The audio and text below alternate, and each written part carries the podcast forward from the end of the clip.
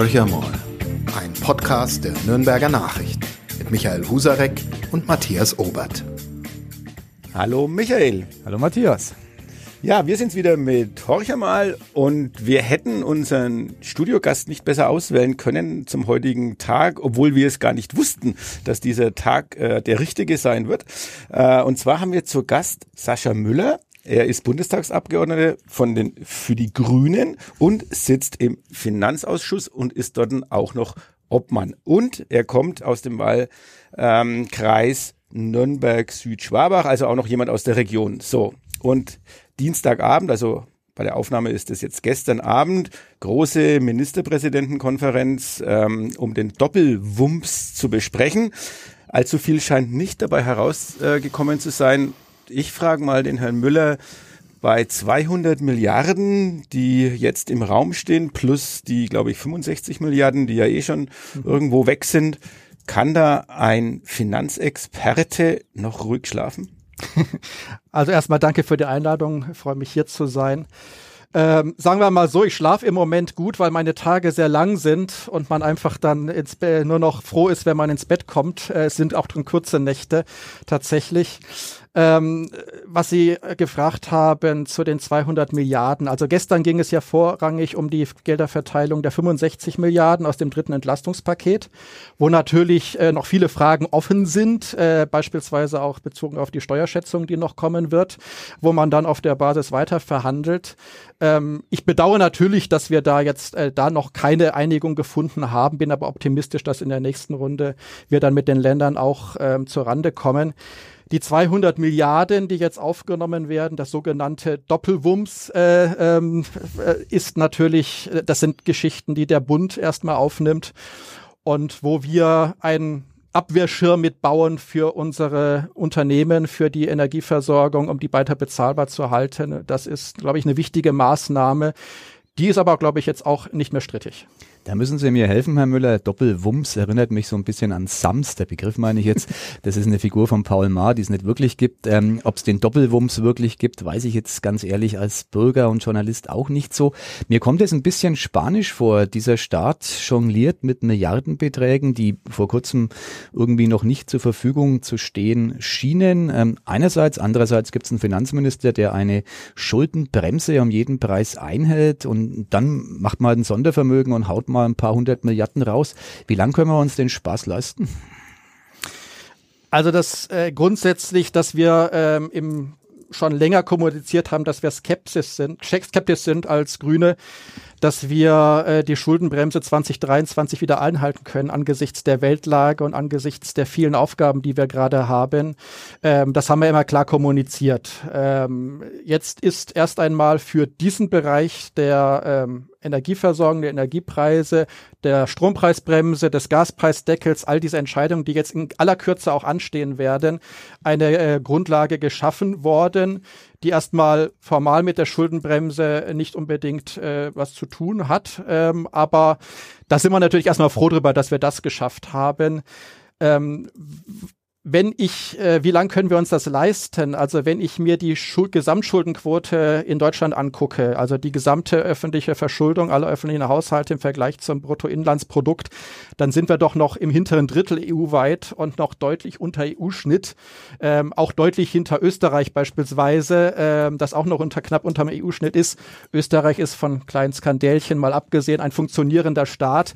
Also ein bisschen Spielraum haben wir noch, aber richtig ist natürlich auch ähm, auf Dauer können, jedes Jahr können wir das nicht machen. Irgendwann müssen wir dann natürlich auch über ähm, schauen müssen, wo Spielräume im Haushalt sind, wo wir kürzen können ähm, und das tun wir auch bereits. Wir kämpfen da um jede Millionen in den Haushaltsberatungen. Ähm, brauchen wir die, brauchen wir nicht. Ähm, das ist je nach politischer Ausrichtung halt mal so, mal so. Sie haben das gerade so leise anklingen lassen, ganz anständig, wie sich's geziemt für einen Regierungspolitiker. Aber innerhalb dieser Ampelkoalition gibt's ja ein bisschen unterschiedliche Vorstellungen. Hier haben wir den FDP Lindner, den Mann, der auf die Bremse tritt. Dort haben wir andere, die sagen aus SPD und Kreisen der Grünen, Mensch, äh, lasst uns doch einen Ticken anders, vielleicht auch ehrlicher machen. Schulden sind nun mal Schulden und ähm, kann man zwar andere Titel finden. Wie, wie seriös ähm, ist der Streit tatsächlich? Ist diese Ampelkoalition kurz vor der Spaltung, wie es manche herbeischreiben, oder ist es einfach ähm, ja ein Streit, wie es ihn halt mal gibt unter Partnern einer Regierungskoalition? Also äh, Sie brauchen sich keine Sorgen machen, in dass wir in diesen Krisensituationen eine Regierungskrise hätten. Das sehe ich jetzt gerade nicht. Richtig ist, dass wir unterschiedliche Parteien sind. Ähm, wir koalieren miteinander, wir haben aber nicht fusioniert. Das heißt auch, dass wir durchaus einen politischen Stil pflegen, wo wir Unterschiede nicht zukleistert, sondern auch mal klar kommuniziert, damit auch die Menschen wissen, wer für was steht.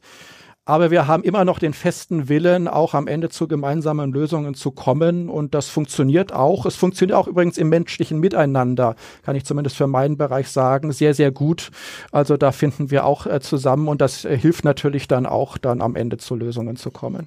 Jetzt hätte ich noch eine ganz banale Frage an Sie. Sie waren ja vorher schon durchaus jemand, der mit Finanzthemen zu tun hat, als Schatzmeister der Grünen. Da ging es jetzt wahrscheinlich nicht um die Milliardenbeträge, aber vielleicht um Hunderttausende oder noch größere Summen, aber nicht so ganz große. Und dann kommt man in den Bundestag, wird quasi über Nacht erstmal Abgeordneter, alles neu. Dann auch noch Obmann, dann auch noch im Finanzausschuss und dann haben wir den Doppelwumms. Und äh, wie macht man das als normaler Mensch? Also das ist, wäre jetzt, wie wenn Matthias Obert morgen der Chefredakteur des weltweit größten Online-Portals werden würde. Er würde er sicherlich schaffen, aber er wird drei, vier unruhige Nächte haben. Es ist vor allem auch deswegen was anderes, weil ich als Schatzmeister der, der Bayerischen Grünen immer den meisten Applaus auf einem Parteitag bekommen habe, wenn ich sage, unsere Bankschulden betragen seit Jahrzehnten null und das soll auch so bleiben. Aber ein Staat funktioniert halt anders. Ne? Eine Volkswirtschaft funktioniert anders, das ist ganz klar. Ähm, vielleicht muss ich auch mal ein bisschen äh, noch ein bisschen einordnen, was meine Rolle äh, gerade ist. Ähm, es gibt ja anders auch in den als in vielen Gemeinden eine strikte Trennung in Berlin im, äh, im Bundestag. Es gibt den Finanzausschuss und den Haushaltsausschuss. Wir sind natürlich miteinander im Ausschuss, äh, im, im Austausch, aber natürlich äh, ist es so, dass wir im Finanzausschuss so die ganzen Steuerthemen haben, also und auch Finanzmarktregulierung, grob gesagt, dann, wenn es um Haushalt geht, wo kommt das Geld her? Die Haushälter geben das Geld aus. Also die, äh, die Milliardensummen kommen erst einmal gar nicht zuerst bei mir an. Äh, das ist tatsächlich eine Aufgabenteilung. Aber natürlich reden wir in den in Fachbereichen und in der Fraktion sehr ausführlich darüber. Dann lassen Sie uns doch ein bisschen in die Tiefe gehen. Also ähm, ich bin nicht der größte, nicht der Chefredakteur des größten Online-Portals. Ähm, noch nicht. Äh, noch nicht. Danke für die Blumen. ähm, äh, altersgerecht würde ich das auch nicht mehr anstreben, glaube ich. Ähm, aber wenn wir mal ein bisschen in die Tiefe gehen, um welche Dinge geht's denn? Und jetzt geht es sicherlich nicht darum, äh, wie Sie als ähm, Mitglied des Finanzausschusses agieren, sondern als grüner Bundestagsabgeordneter. Es geht um Themen, äh, die jetzt auch gestern ja sehr umstritten sind oder es wird sehr viel darüber gestritten, zum Beispiel Wohngeld. Ähm, ein Thema, was sicherlich auch, also wenn wir unter sozialen Aspekten das alles betrachten, Wohngeld, der Energiepreisdeckel, also Gasdeckel, Strompreisdeckel, äh, das sind doch alles Dinge, wo Sie sagen, wir müssen doch viel, viel schneller an die Sachen ran. Wir haben jetzt ähm, Anfang Oktober, äh, jetzt vertagt man sich ja im Prinzip erstmal Richtung Ende Oktober. Aber die Bürgerinnen und Bürger erwarten doch hier ganz was anderes. Und insofern bei aller Harmonie, die Sie beschreiben in der Koalition, ähm, die Menschen würden sich vielleicht ein bisschen mehr Tempo äh, ja, vorstellen. Also zunächst mal was zu beobachten ist, dass die, die 200 Milliarden, der Doppelwumms, ähm, ja dazu geführt haben, dass äh, die Energiemärkte sich ein Stück weit entspannt haben. Die auf den Spotmärkten gehen die Preise auch wieder deutlich zurück. Das heißt, man erwartet, dass auch bald Lösungen kommen. Das wird schon eingepreist. Ich finde es aber gut, dass wir über komplizierte Markteingriffe wie jetzt Strompreisbremse, Gaspreisdeckel, die wir ja machen müssen und Märkte, die über Jahre sehr lange Jahre funktioniert haben, dass man da jetzt einen staatlichen Eingriff macht, ähm, den man machen muss, weil nichts tun ist, glaube ich, das Schlechteste, was man tun kann, dass man das gut vorbereitet und da auch ähm, jetzt beispielsweise für den Gaspreisdeckel eine Kommission eingerichtet hat äh, mit Expertinnen und Experten, die in Kürze schon ähm, erste Vorschläge äh, liefern werden, die wir dann auch sicherlich sehr schnell bewerten und da zu Lösungen kommen werden. Also es war wichtig, erst einmal da auch den Finanzrahmen ähm, zu haben, um dann auch zu signalisieren, wir arbeiten intensiv an einer Lösung und sie kommt bald. Ähm, ich glaube, wenn wir da zu schludrig vorgehen, zu schnell vorgehen, dann glaube ich, ähm, könnte das am Ende dann auch negative Auswirkungen haben. Lassen Sie mich da mal einhaken. Ja. Also es gibt ja Experten, die sagen, ähm, diesen, diesen Deckel, diese Bremse, das hätte man ja alles vor einem halben Jahr auch schon vorbereiten können. Es war da klar, wohin wir eigentlich, wohin das läuft, das Ganze. Wurde ja auch prophezeit. Ähm, Habeck hat gesagt, naja gut, 19 Grad, äh, man muss ein bisschen mehr frieren, jede Kilowattstunde zählt, alles klar. Aber Waschlappen, nicht zu vergessen. Waschlappen, genau. Kretschmannlappen. Und dann ähm, wird es auf einmal, und das empfindet, glaube ich, schon, empfindet man als Außenstehender schon so, dann wird hoppla hopp äh, Juniper auf einmal verstaatlicht, wo vorher gesagt worden ist, die kriegen erstmal eine Milliarde, jetzt äh, steigt der Staat ein und, und übernimmt mindestens 50 Prozent oder noch mehr. Also nach überlegt und ähm, wir wollen nicht schludrig sein, hört sich das im Moment nicht an. Also wir haben eine, eine grundsätzlich eine Situation, wie wir jetzt durch den Angriffskrieg Putins in der Ukraine äh, und damit allen Verwerfungen, die damit zu tun haben, wie wir sie noch nie hatten. Und da äh, ist, glaube ich, gut, dass man dann auch äh, kühlen Kopf bewahrt und dann die Entscheidungen auch fällt, wenn sie anstehen. Ähm, sie haben angesprochen, völlig zu Recht, dass wir kommuniziert haben, wir müssen Energie sparen. Und das müssen wir auch weiterhin. Also ich bin nicht derjenige, der sagt, das muss jetzt aufhören. Das wäre auch fatal, wenn wir das täten. Wir haben vieles äh, auf den Weg gebracht. Die Gasspeicher sind so voll, obwohl de facto ja wirklich auch kein russisches Gas mehr kommt und sie laufen immer noch weiter voll, obwohl auch die Temperaturen schon deutlich gesunken sind, wenn auch mit geringerem Tempo als vorher. Wir haben da einiges ähm, schon hinbekommen, aber um sicher über den Winter zu kommen, müssen wir trotzdem mein Namenskollege Klaus Müller ähm, von der Netzagentur sagt ja immer, wir müssen 20 Prozent alle miteinander einsparen. Das wäre, äh, das sollten wir tatsächlich auch weiterhin tun. Also das ersetzt die, äh, die der Gaspreisdeckel ersetzt nicht den Drang äh, oder die, die Notwendigkeit, die Notwendigkeit auch äh, hier Energie einzusparen.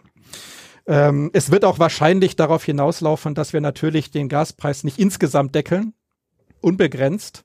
Damit setzt man ja auch das Signal, ähm, Gas ist unbegrenzt verfügbar und irgendwann ist es, kommen wir trotzdem in eine Mangellage, wenn wir das Signal dann einfach äh, laufen lassen.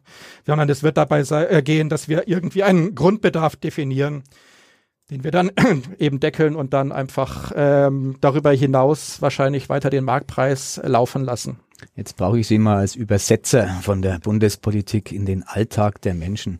Ich bin der Mensch, ich habe eine Gasrechnung, bisher 120 Euro im Monat. Ab Januar hat mir die Energie mein Versorger mitgeteilt, darf ich 250 Euro überweisen und ähm, das war alles lang vor den ganz schlimmen Entwicklungen der letzten Wochen. Das heißt, das wird es am Ende des Tages nicht sein. Mein Gaspreis hat sich verdoppelt. Die Frage als Sie, am Bundestagsabgeordneter, als Bundestagsabgeordneter, was habe ich noch zu erwarten? Muss ich eine Verdrei-, eine Vervier-, eine Verfünffachung ähm, einpreisen in, in mein Budget? Wo geht's hin? Also ein Teil, ich habe auch so einen Brief bekommen. Ein Teil ähm, ging natürlich auf die Gasumlage, mhm. die ja jetzt nicht kommen wird, weil wir eine andere Lösung gefunden haben. War auch ein ist, ist ja offensichtlich gewesen ein langes Ringen in der Koalition. Ich sag mal so, die Lösung vielleicht auch hätten wir äh, uns auch gerne früher gewünscht, um da Klarheit zu haben auch. Aber manchmal ist es einfach so, dass man über solche großen Fragen auch lange ringen muss, äh, selbstverständlich. Aber ich glaube, dass wir mit den Instrumenten, über die wir jetzt diskutieren und mit den äh, 200 Milliarden, die wir da bereitgestellt haben, durchaus eine Entspannung senden.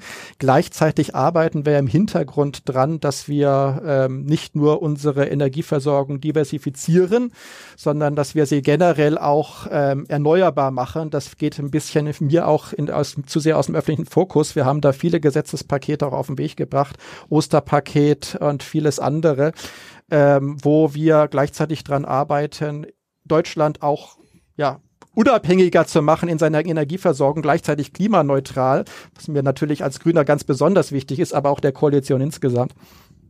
Und das ist, glaube ich, etwas, wo wir dann ähm, auch mittelfristig äh, sehr en wieder entspannter in die Zukunft sehen können. Wir müssen diesen Winter gut überstehen, natürlich. Deswegen Energiesparen ist ab angesagt das Gleiche gilt möglicherweise auch noch für den nächsten Winter, was noch nicht absehbar ist, wo wir auch natürlich erst einmal äh, die Speicher wieder vollkriegen müssen übers Jahr. Ähm, aber da bin ich zuversichtlicher als ich es so noch vom halben Jahr war. Herr Müller ist im Bundestag angekommen. Warum? Weil er alles getan hat, außer meine Frage beantworten. mein Gaspreis hat sich verdoppelt, Herr Müller, und ich würde gern von Ihnen wissen, was erwarte ich noch in diesem Winter? Wird er sich nochmal verdoppeln? Bleibt er da, Nein. wo er ist? Also da ich, äh, um es auf den Punkt zu bringen, nein, ich erwarte jetzt ähm, von kein, also wer jetzt gerade seinen Brief bekommen hat, ich erwarte keine Hiobsbotschaften mehr. Es wird sich nicht weiter ähm, steigern. Davon gehe ich jetzt fest aus, dass wir da die Instrumente haben, um ja, ähm, die Menschen vor zu bewahren und den Abwehrschirm, wie der Doppelwumms ja eigentlich genannt wird, dann da auch, da auch hält. Und das ganze Glück deshalb, weil die Grünen so nett sind und Atomkraftwerke weiterlaufen lassen. Das muss ihnen doch im Herzen, im Magen und an anderen Körperstellen verdammt wehtun. Also noch ist das nicht ganz sicher. Äh, die Situation äh, beim Strom ist so, dass wir ähm, im Winter bisher stundenweise ähm, immer wieder mal Strom aus anderen Ländern, beispielsweise Frankreich, bezogen haben. Wenn das gewährleistet wär, ist, wäre, wenn das gewährleistet wäre, bräuchten wir sie vielleicht nicht. Also sehr wahrscheinlich nicht, das hat der Stresstest eigentlich gezeigt. Ähm, nun haben die Franzosen mit ihren Atomkraftwerken viel größere Probleme als wir, aus verschiedenen Gründen. Die sind in der Wartung. Im Sommer hatten sie, deswegen haben wir sehr viel Strom nach Frankreich geliefert. Ähm, aus Deutschland im, äh, hatten sie das Problem ähm, Niedrigwasser wegen äh, der Hitze, wegen Dürre, ähm, konnten sie nicht gekühlt werden. Diese Dinge führen dazu, dass wir uns nicht darauf verlassen können, dass der Stromaustausch so funktioniert, wie er in der Vergangenheit funktioniert hat. Und dann können die Atomkraftwerke noch bis in den Frühjahr hinein eine Lösung sein. Das wird sich den nächsten Wochen erweisen. Im Moment müssen wir tatsächlich davon ausgehen, dass wir ähm, sie brauchen. Sie sind ein Teil der Lösung. Ähm, richtig, ja. Und als Grüner geht es Ihnen gut? Wir sind angetreten und auch dieses Land verantwortungsvoll zu regieren. Und das bedeutet auch, dass man manchmal auch schwierige Entscheidungen treffen muss. Und die haben wir getroffen. Und ich bin da auch immer innerparteilich in der Fraktion auch äh, die Diskussion, die wir da führen, die führen wir mit sehr großer Ernsthaftigkeit. Das ist richtig. Und ich bin, auch wenn ich in der, mit der Partei diskutiere, ich bin viel auch unterwegs, besuche viele Ortsverbände der Region und erkläre das. Und ich bin manchmal selber überrascht, wie verständnisvoll da tatsächlich auch reagiert wird ähm, auf die Dinge, weil alle eigentlich wissen und spüren, dass wir eine besondere Situation haben, gleichzeitig aber auch sehen, was wir mittelfristig tun, um davon wegzukommen. Also ähm, für uns ist klar, dass im April dann Schluss ist, spätestens mit den auch den letzten verbliebenen Atomkraftwerken. Darüber hinaus macht es auch keinen Sinn mehr, weil dann müssten wir neue Brennstäbe kaufen und die lohnen sich auch erst, wenn wir sie noch viele Jahre laufen lassen würden. Und das will ja eigentlich, also wollen nur wenige, sagen wir mal. Wir in der Koalition, glaube ich, Jetzt, äh, nicht. Sie sind ja ein Bundestagsabgeordneter aus Franken, damit Ja. auch sozusagen Teil von Bayern. Und in Bayern gibt es ja einen Menschen, der erklärt Ihnen relativ genau im Moment, also der Bundesregierung und den Grünen sowieso, äh, wie das eigentlich zu laufen hat. Also bei den Kernkraftwerken ganz klare Ansage von Markus Söder, einfach weiterlaufen lassen. Wie blöd kann man denn sein, dass man das nicht tut? Äh, er weiß auch, dass es, ähm, dass Bayern den größten Anteil inzwischen am regenerativen Energien hier aus Bayern kommen, prozentual gesehen.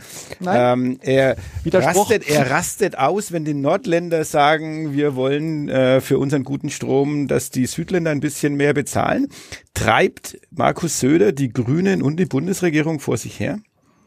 Also ganz ehrlich, ich habe im Moment, äh, wir haben in der Ampel so viel zu tun, dass wir über die Querschüsse von Markus Söder nicht wirklich äh, lange nachdenken äh, können. Wir tun das, was notwendig ist. Also ich wundere mich auch manchmal, weil ich glaube, dass ähm, wir im Moment alle als Demokratinnen, Demokraten, als verantwortungsvolle Politiker und Politiker auch ähm, der in der demokratischen Mitte bis von, von Mitte links bis Mitte äh, konservativ ähm, auch eigentlich den, die Aufgabe haben, den Laden zusammenzuhalten. Und das sehe ich gerade im Moment nicht und das macht mich ein bisschen, mir ein bisschen am meisten Sorgen. Ähm, ich, ich, Widerspruch hatte ich gerade beim erneuerbaren Energien prozentual. Das ist eben nicht der Fall. Markus Söder bezieht sich immer auf absolute Zahlen, ähm, insbesondere auch ähm, sagt er, wir sind bei der Wasserkraft vorne, wofür die CSU nichts kann, weil die Wasserkraft gab schon, äh, da gab es die CSU noch gar nicht. Äh, wir wissen alle, dass äh, Wind in Bayern, äh, Windenergie nicht Wind, aber Windenergie Mangelware ist äh, in Bayern und wir da erheblichen Nachholbedarf haben. Wir haben fehlende Stromleitungen die uns äh, den Strom vom Norden in den Süden bringen könnten und damit auch für Entspannung sorgen könnten.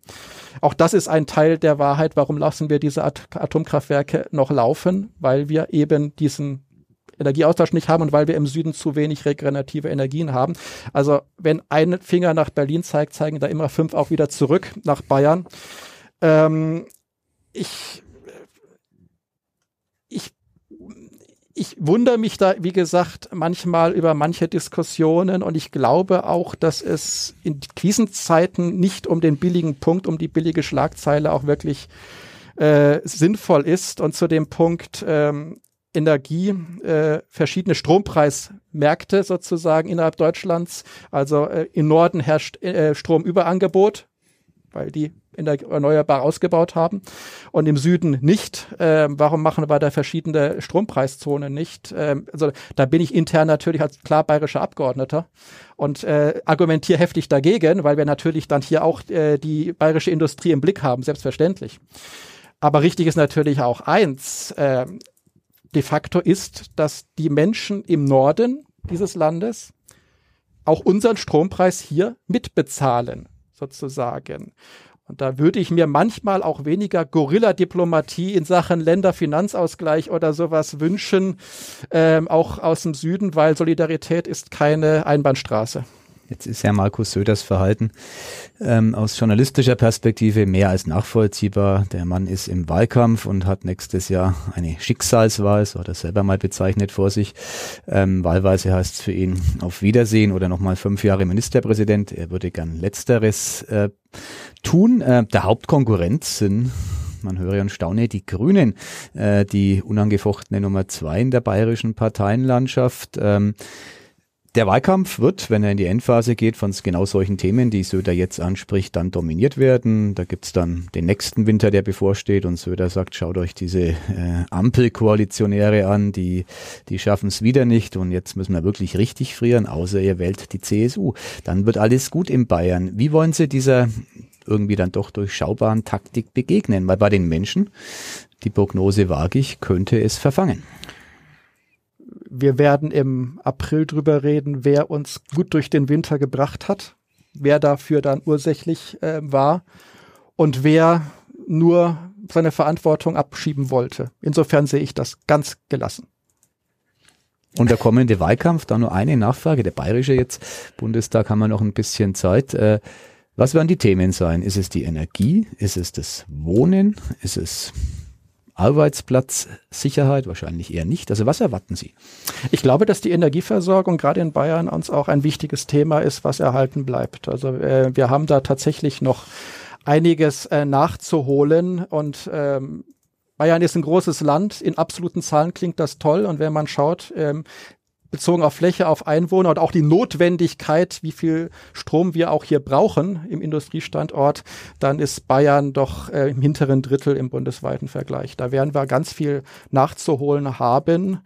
Ähm, es sind auch manchmal, es werden sicherlich auch Themen aufploppen, die vielleicht jetzt im Moment auch gerade bei uns hier noch unterm Radar bleiben, wie die ähm, zweite S-Bahn-Stammstrecke in München, die möglicherweise er erhebliche Mittel ähm, binden wird, die wir eigentlich in der Fläche brauchen. Auch das kann sein, dass wir darüber ähm, sehr intensiv reden müssen.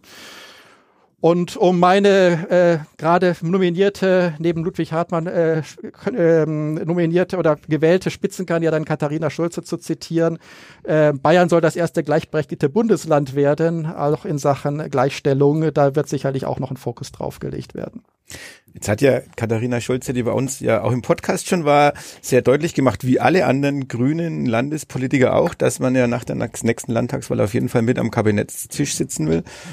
Da schaut es im Moment schlecht aus, weil Söder hat wiederum ganz klar gesagt, also mit allen, aber mit den Grünen äh, nicht. Warten wir erstmal das oder ist das Wahlhilfe für die Grünen, um äh, sozusagen noch mehr Prozente bei den Grünen einfahren zu können? Ich glaube, unser Wahlkampf ist nicht von Ansagen von Markus Söder abhängig. Den machen wir schon selber, ganz selbstbewusst. Nein. Also jetzt warten wir erstmal die Wahl ab, warten dann auch ab, welche Rolle Markus Söder nach der Wahl spielen wird, wie gefestigt oder nicht gefestigt seine Position sein wird. Das ist alles noch sehr, sehr äh, im Fluss. Ähm, richtig ist, ja, wir wollen dieses Land regieren und ich glaube auch, ähm, es zeigt sich auch, dass es auch gut ist, wenn man auch einen guten Draht nach Berlin hat und sich nicht krampfhaft abgrenzen muss, weil im Sinne der großen großen Herausforderungen, die wir haben, sollte man eher gemeinsam arbeiten. Insofern glaube ich, ist es, tut, tut eine starke grüne ähm, Regierungsfraktion Bayern, glaube ich, gut. Ich würde Bitte, Matthias. Weil ich hätte gleich noch eine Nachfrage, weil ja. ein zweites Thema Sie selbst äh, angesprochen haben, äh, sind wir jetzt wieder eher im kleinteiligen Bereich. 9-Euro-Ticket. Also ja. Sie haben die Stammstrecke in München angesprochen ja. mit den Kosten. Automatisch fällt uns hier im Podcast sofort das 9-Euro-Ticket ein oder 365-Euro-Ticket. Ähm, jetzt ist ja auch beim Doppelwumms, habe ich gelesen, das 9-Euro-Ticket ein Thema. Jetzt fange ich wieder damit an und sage, kann man das Menschen draußen noch verständlich machen, dass man nach drei Monate, ähm, hier wird es auch mal im Podcast als Volksabstimmung bezeichnet, äh, nämlich dass Menschen die Bahn und die öffentlichen Verkehrsmittel gestürmt haben, dass man es nicht hinbekommt, eine Anschlusslösung. Und selbst für den Januar ist ja nicht in Sicht, weil die, die Länder sich ja mhm. mit Händen und Füßen sträuben, äh, sich entsprechend den Wünschen der Bundesregierung an dem Projekt zu beteiligen. Also das 9-Euro-Ticket hat ja zwei Facetten. Erstens ist es eine Entlastungsmaßnahme gewesen, die sehr gut gewirkt hat. Für viele, die ähm, auch öffentlich, mit öffentlichen Verkehrsmitteln zur Arbeit fahren, war das eine gigantische Entlastung, ähm, natürlich auch für die Freizeit. Ähm, und es hat das Bus- und Bahnfahren vereinfacht.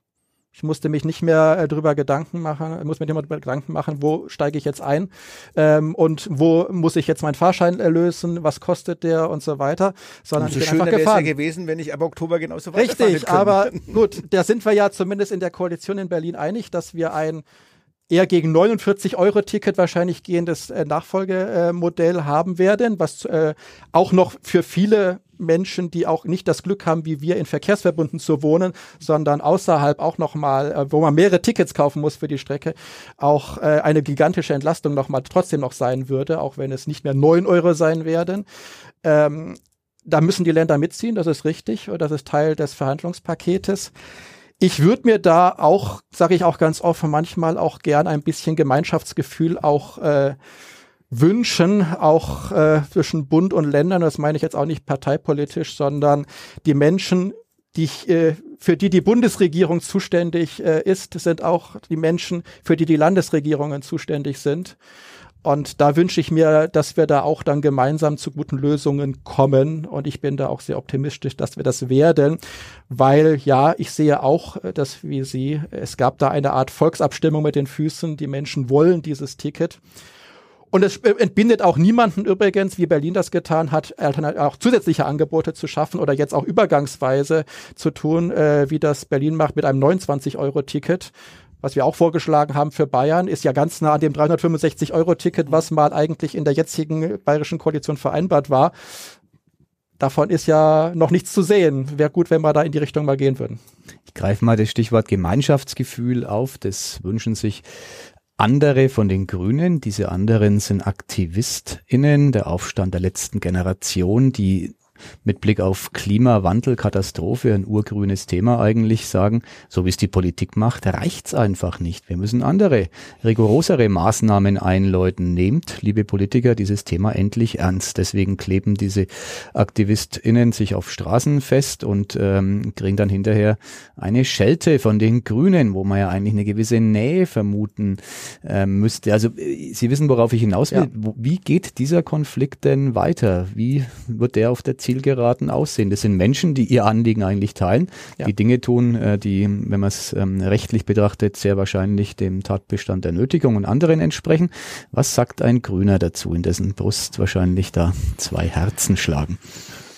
Also ähm, das Anliegen auch äh, der Aktion von letzte Generation. Es gibt ja verschiedene Gruppierungen, die muss man auch differenzieren, differenziert sehen. Äh, ist natürlich äh, teile ich voll und ganz und wir sind, ich wache oft morgens noch auf und denke mir, schaffen wir das alles noch? Und die Herausforderungen sind so groß und ich habe inzwischen ja auch eine Enkeltochter. Wie wird es für sie sein? Also das, das teilen wir natürlich alles und tun alles dafür. Wir haben jetzt gerade mit RWE den Kohleausstieg bis 2030, der vorher bei 2038 ja ähm, gesetzt war, verhandelt, ähm, dass der deutlich vorgezogen wird, was 280 Millionen Tonnen CO2 hier in Deutschland sparen wird. Also realpolitisch tun wir das, was wir können ähm, in diese Richtung. Ähm, die, über die Aktionsformen muss man natürlich auch diskutieren. Ich glaube, dass, äh, äh, sagen wir mal so, das Festkleben an Autobahnauffahrten, Ausfahrten jetzt nicht dazu beiträgt, das ist meine persönliche Meinung, die Sympathie für das Anliegen Klimaschutz zu, äh, zu steigern. Also im, natürlich ist man da auch ab und zu im Gespräch drüber, aber ich sage dann auch, überlegt euch eure Aktionen. Äh, Gut, ziviler Ungehorsam ist zwar bei einem gewissen Grad auch in Ordnung, ähm, um auf äh, Anliegen aufmerksam zu machen. Die Konsequenzen sind sich diese Menschen auch völlig bewusst, aber ich würde eher davon solchen Aktionen abraten, wenn Sie mich fragen. Dann sind wir auf der echten Zielgeraden, Matthias, glaube ich. So schaut es aus, weil das ist jetzt ein ganz schwieriger Sprung ähm, von der. Der Club klebt auch fest am Ende der oh. zweiten Liga. ja, ja. ja. Das ist also wirklich auf den auf den Dreh wäre ich, ich gestehe, wäre ich nicht gekommen, aber ich greife das sehr sehr gerne auf. Also von einem Club, der in der Abstiegszone der zweiten Liga festklebt. Ähm, Kommen wir zur letzten Frage und es ist natürlich egal, ob man aus der Politik kommt oder aus einem sonstigen gesellschaftlichen Umfeld, die schwierigste Frage, weil daran wird auch jeder gemessen äh, an seiner Prognose. Deshalb, Herr Müller, Hand aufs Herz. Und das muss ich jetzt schon noch loswerden. Sie haben 24 Endlich Jahre lang Expertise. beim Kicker Endlich. gearbeitet. Also mehr Expertise hatten wir hier im Podcast, glaube ich, noch nie. Äh, ausgenommen vielleicht Dieter Hecking ähm, äh, mag sein, aber auch Der das ist ja befangen. Das sieht man, wo das hinführt. genau. Hat uns hier erzählt, es geht bergauf. also insofern haben Sie jetzt die große Chance, äh, vorherzusagen, wo der erste FC Nürnberg ja, wie sich diese Saison weiterentwickeln wird unter dem neuen Trainer, wo er am Ende der Saison stehen wird und wann der Club wieder in der ersten Bundesliga spielt. Das Schöne ist, als ich beim Kicker war, habe ich immer sozusagen ex post und nie ex ante geschrieben. Also Vorhersagen war nicht meine Spezialität. Aber ich habe zuletzt auch mitgelitten, ja, auch in der wenigen Zeit, die ich hatte, das mitzuverfolgen und es war immer unwilliger. Ähm, ich erhoffe mir natürlich. Haben Sie über den Club ähm, überhaupt geschrieben oder? Hin und wieder, Hin selbstverständlich, okay. ja, okay. natürlich. Also das bleibt nicht aus. Mhm. Also da in der Digitalredaktion, wo ich war, ähm, haben wir uns immer durchgewechselt. Okay. Ähm, okay. Aber ähm, ich erhoffe mir jetzt einen gewissen Motivationsschub und ich, also ich würde mal äh, prognostizieren, von meinem Gefühl her, äh, für den Aufstieg wird es diese Saison nicht mehr langen aber so vorderes Drittel, ähm, vielleicht ungefähr da, wo man letzte Saison gelandet ist. Ich glaube, das, da bin ich noch sehr optimistisch. Außer den Club ereilt der Doppelwumms. Dann geht noch was. das äh, würden wir uns alle wünschen, also zumindest glaube ich wir drei hier in dem Aufnahmestudio. Schauen wir mal, äh, würde jetzt der Kaiser sagen und wir lassen es auf uns zukommen. Ich bin inzwischen nicht mehr so optimistisch, sonst war es ja eigentlich immer der Michael Husarek eher der Pessimist, weil er schon so viel erlebt hat. Ähm ich glaube an die niederbayerische Mafia, also das ist eine bös böswillige Umschreibung des neuen Trainers und seines Gespanns, aber der ist ja ein Motivator mit einer Halbwertszeit von rund vier, fünf Monaten. Also ich bin mir relativ sicher, dass es bis zum Frühjahr bergauf geht. Wir werden es sehen und sind alle sehr gespannt. Vielen Dank, Herr Müller. War spannender Podcast äh, zu ja, normalerweise einem trockenen Thema, was aber inzwischen so viel Spannung gewonnen hat, dass wahrscheinlich die Finanz- und Haushaltsexperten äh, inzwischen die gefragtesten Gesprächspartner überhaupt in der Republik sind und das sicherlich auch noch eine Zeit lang so bleiben wird. Vielen Dank nochmal dafür und ja, man kann Sehr nur gerne. sich wünschen, dass wir alle gemeinsam gut über den Winter kommen und diese Aussage nehme ich auf jeden Fall mit. Äh, die St äh, Gasrechnung wird sich nicht nochmal verdoppeln. Äh, das ist ich mal eine meine weiter, Ansage. Wenn, ich glaube, Michael, du kannst ihm, wenn im März dann die nächste Erhöhung kommt, dann schickst du das einfach das grüne elegant Wahlkampf weiter. Büro Nürnberg, genau. Zu Händen, Herr Müller. Vielen Dank nochmal. Alles Herzlichen klar. Dank. Hat mir Spaß gemacht. Vielen Dank. Mehr bei uns im Netz auf nordbayern.de